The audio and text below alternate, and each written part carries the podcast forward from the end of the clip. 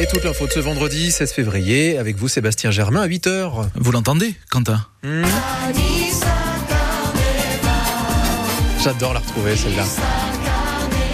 Il arrive le carnaval J-1 hein, on va le vivre d'ailleurs tous ensemble hein, sur France Bleu Azur. Deux semaines de fête euh, placées sous le signe de la pop culture. Depuis hier soir, les chars du roi et de la reine ont été dévoilés.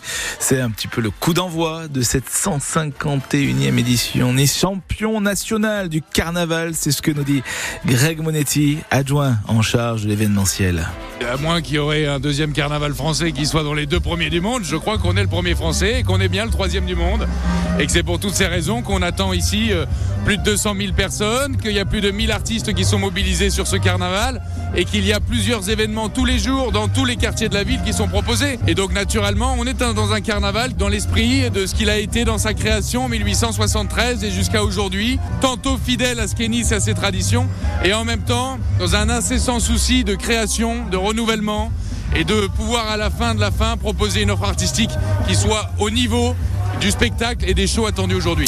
Et ce carnaval, on le vit tous ensemble, Quentin, comme tous les événements du week-end d'ailleurs. Oui, tous les événements, ça veut dire fête du citron aussi à Menton ou fête du mimosa euh, à Mandelieu. Demain, comme dimanche, un grand multiplex pour tout vivre euh, entre 10h et midi. Soyez au rendez-vous. Hein. Alors c'est bien, toutes ces fêtes. Encore faut-il pouvoir y aller. Grève à la SNCF, grève qui choque, qui énerve les cheminots dans le viseur de 40 sénateurs de droite.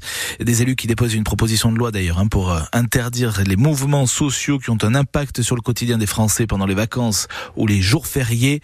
Ce mouvement social, il va donc avoir des conséquences pour ceux qui veulent venir assister au carnaval de Nice, à la fête du Mimosa ou encore à la fête du citron, Marie Boïda.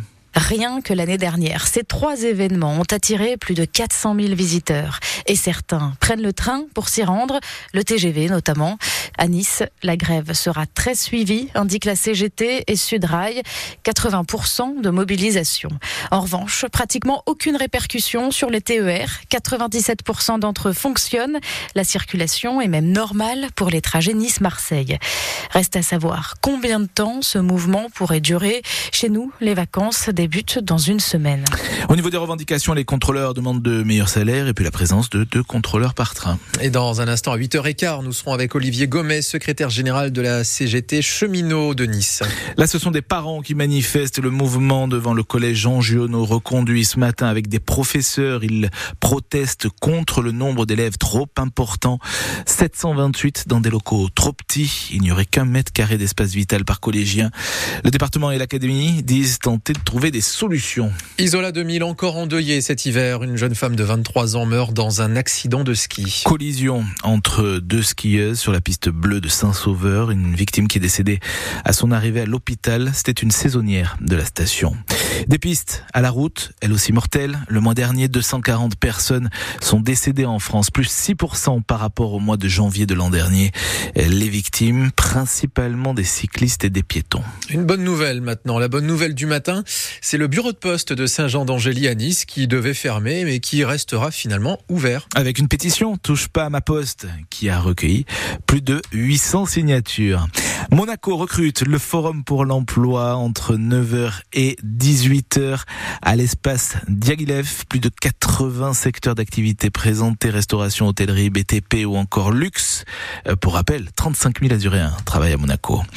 Lui aussi était monégasque au tout début de sa carrière. Maintenant, il ne sera plus parisien. Kylian Mbappé annonce aux dirigeants du PSG son intention de quitter le club à l'issue de la saison. La star capitaine de l'équipe de France, qui est désormais libre de s'engager, notamment avec le Real Madrid.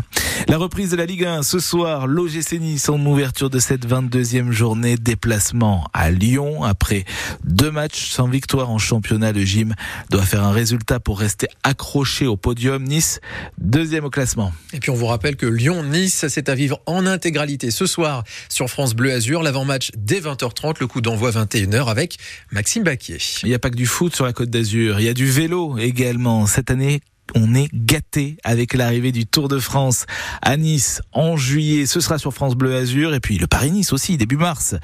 Dès aujourd'hui, deux épreuves commencent. La classique VAR ce vendredi et puis samedi, dimanche, le Tour des Alpes-Maritimes. 16 équipes pro avec de grands noms. Le directeur de la course, l'azuréen Amael Moinard.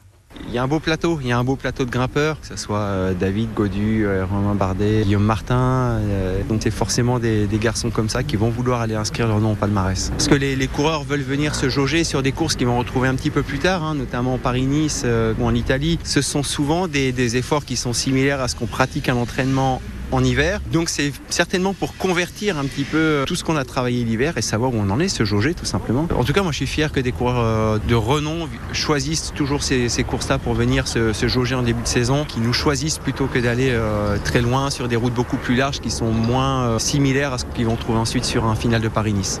Et départ de la classique VAR à midi et demi de Saint-Raphaël, arrivé en haut du Mont Faron, au-dessus de Toulon, vers 16h30 à peu près.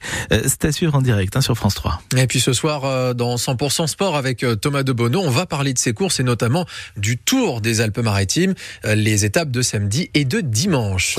Et puis lui aussi revient. Non, non, il n'est pas mort. Deux inédits de Johnny retrouvés à Londres, où les bandes dormaient depuis 50 ans village du Brabant. Ce fut le dernier guet-apens. On le demande entier. Ah bah, il est magnifique. Bah, c'est la première fois qu'on l'entend, donc autant en profiter. Voilà. Laissons Johnny, s'il vous plaît. Johnny. Au rendez-vous de Waterloo. Ça s'appelle comme ça, Waterloo. C'est deux titres, euh, avec aussi le titre Reste, écrit par Philippe Labro au début des années 70. Ça va être euh, présenté sur la réédition d'un album, l'album Flagrant délit.